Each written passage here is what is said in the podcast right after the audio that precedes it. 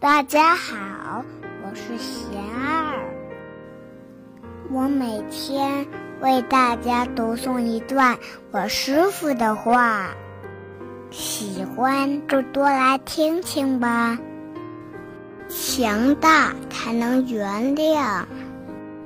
我师傅说，原谅是一种强大，意味着他人不再能够伤害自己了。原谅虽然是对他人的。但其根本却是自我的成长、升华。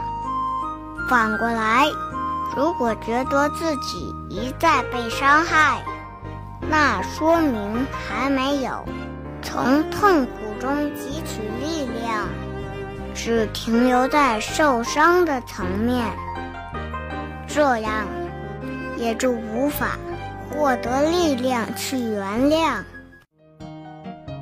大家有什么问题想问我师傅的，请给贤二留言，贤二会挑选留言中的问题，代为向师傅请教，然后在今后的节目中回答哦。